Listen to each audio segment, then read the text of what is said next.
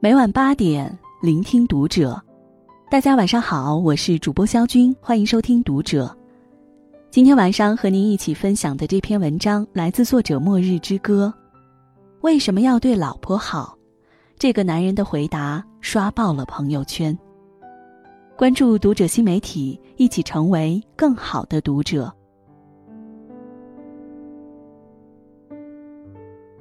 前段时间，在知乎上看到网友问了这样一个问题：为什么要对老婆好？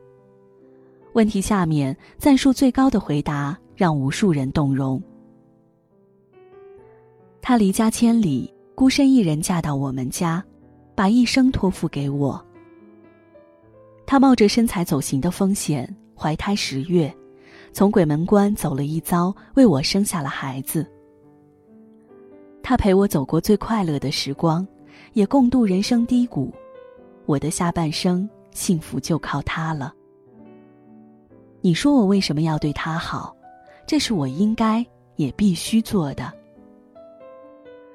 如果说找到一个好妻子是男人一生最重要的投资，那么对妻子好就是男人一生中做的最正确的事。在一期爱情保卫战中，来了一对相亲认识的小夫妻。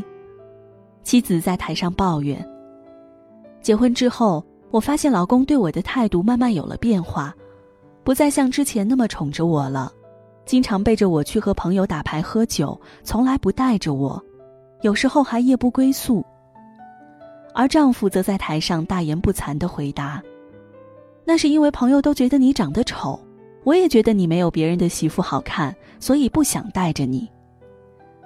更过分的是，妻子说，丈夫看到自己总会觉得莫名烦躁，有时候还因为看自己不顺眼就拳脚相加。听了这对夫妻的叙述，一旁的情感导师早已愤怒不已。这对小夫妻的故事也让我想起了前两天一位同事对自己刚刚生产完妻子的吐槽。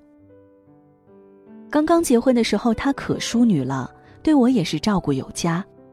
自从怀孕之后，不仅不爱干活了，还变得像母夜叉一样。我做错一点小事儿都要大发脾气。之前就因为我下班回家看了会儿电视，没有做饭，就摔盘子摔碗，大哭大闹。怎么就成这样了？我都想跟他离婚了。同事这一番抱怨，几乎惹怒了在场的所有女性。很多男人嫌弃自己的妻子变老变丑，但他们也许并没有想过这是为什么。涂磊在节目中说的一段话，正好揭示了背后的真相。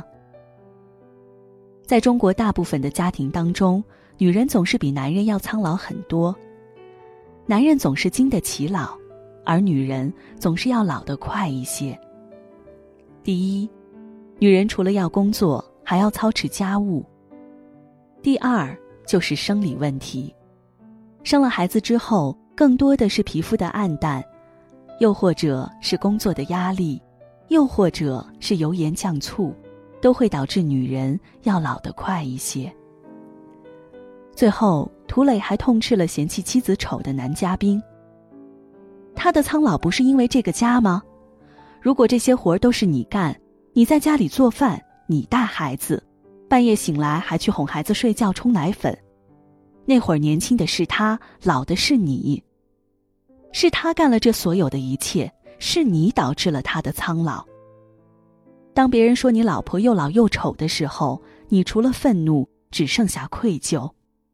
他的苍老是我造成的，是我无能，是我没有尽到做丈夫和父亲的责任，才让我的女人变得越来越苍老。一席话结束，那位丈夫羞愧的低下了头。要知道，妻子会变老、变丑，都是因为他为这个家庭付出了太多。身为丈夫，在妻子最脆弱的时候，最不应该做的就是嫌弃妻子，或者冷漠的对待妻子的求助。所以，每一位妻子都值得丈夫加倍的疼爱和百般的呵护。在《超级演说家》中，曾听过主持人马丁讲述和妻子的一次争吵。生完女儿的一个月中，妻子变得无比焦躁，时不时发一顿脾气。某天，因为马丁只顾玩游戏不陪他，老婆进来后，居然把手里的一碗鲫鱼汤直接浇在了电脑上，两人因此吵到了要离婚的地步。几天冷战后，老婆让马丁陪她坐天月子，他做什么，马丁就做什么。马丁立刻就同意了。不就坐月子吗？能有什么？谁知还不到一天，马丁就全线崩溃。不分白天黑夜，每两个小时就要喂一次奶，喂完还得换尿布。有时候刚喂好，孩子又开始哭闹，哄了半个小时，刚睡十分钟又得起来喂奶。白天黑夜毫无间断，疲累。困倦，心情跌入低谷。从那时候，马丁终于开始理解妻子。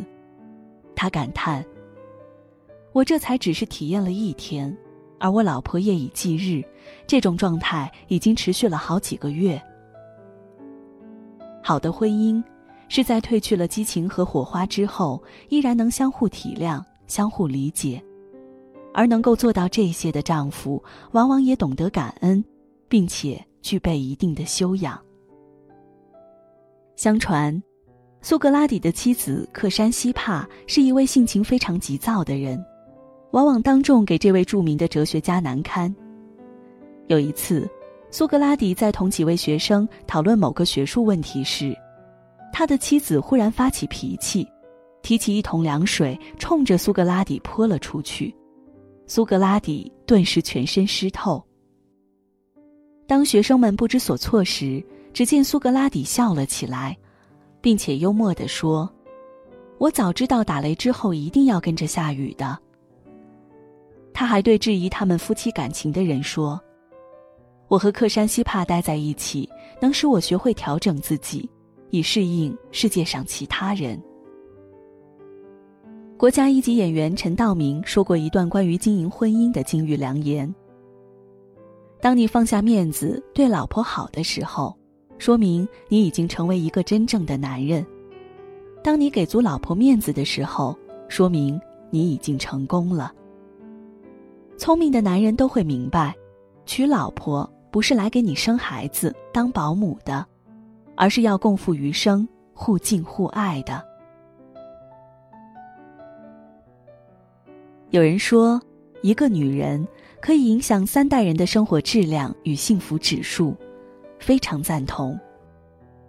一个贤良的好妻子是一个家温暖的港湾，而一个温柔的好妈妈则是一个家照明的灯塔。简而言之，一个家中女人的幸福指数，往往决定了家庭的幸福指数，而女人的幸福指数，往往取决于另一半对她的态度。